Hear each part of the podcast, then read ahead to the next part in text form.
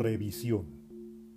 El camino es fácil y le sabe insípido al forajido.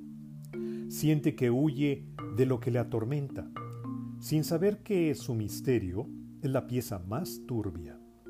Es el sinsabor en medio de su vereda. Cuando el camino es fácil, los pasajes le saben pasajeros al forajido.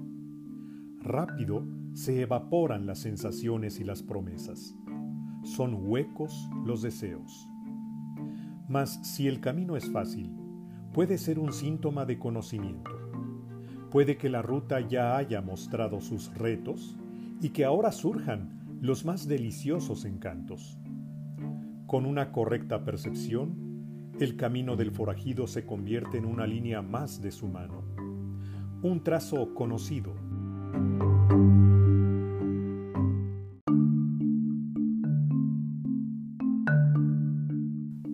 Una extenuante revisión de lo caminado.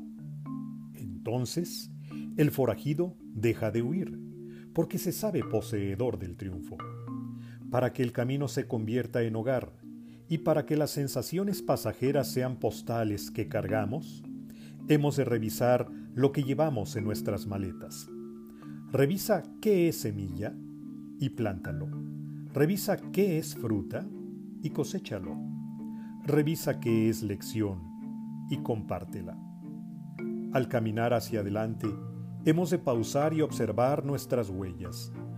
Hemos de preservar el perdón y la justicia como estandartes el amor y la libertad como monedas de cambio. Al caminar hacia adelante, tenemos que confiar ciegamente en el Creador. Revisa y llena tu camino de risas. Aumenta el flujo de esa energía que vibra. Deja que tus carcajadas sean la mejor música. Al que se burle, invítalo a disfrutar contigo. Al que llore, cobíjalo para que purifique su alma. Un honesto gesto de cariño convierte al forajido en un conocido.